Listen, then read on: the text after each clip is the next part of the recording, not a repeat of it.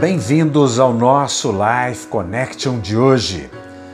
Mateus capítulo 6, versículo 34, na versão amplificada, nos diz: Portanto, não vos inquieteis com o dia de amanhã, pois o amanhã trará os seus cuidados e ansiedades.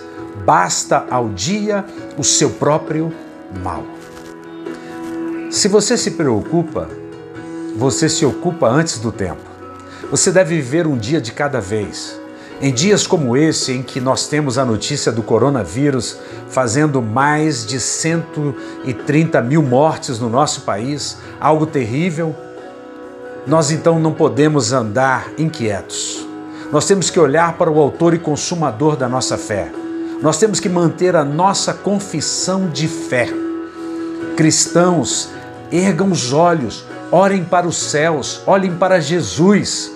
Sabe qual é a minha oração todo dia? Eu oro assim: eu estou assentado com Cristo nas regiões celestiais e o coronavírus não vai me atingir aqui. É a minha confissão e deve ser a sua confissão. Nós não ignoramos que o mal existe, mas nós entendemos que Jesus já venceu o mal, ele já venceu a morte. Portanto, não fique preocupado com amanhã. Olhe para o hoje. Experimente esse dia. Esse é o dia que Deus fez para você.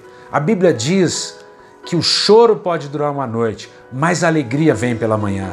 Que Deus permita que você viva o hoje bem e que o amanhã seja melhor para você, que você tenha paz, que você tenha shalom, que você tenha o sobrenatural de Deus na sua vida.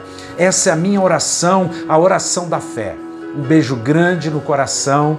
Até o nosso próximo encontro. Fiquem com Deus.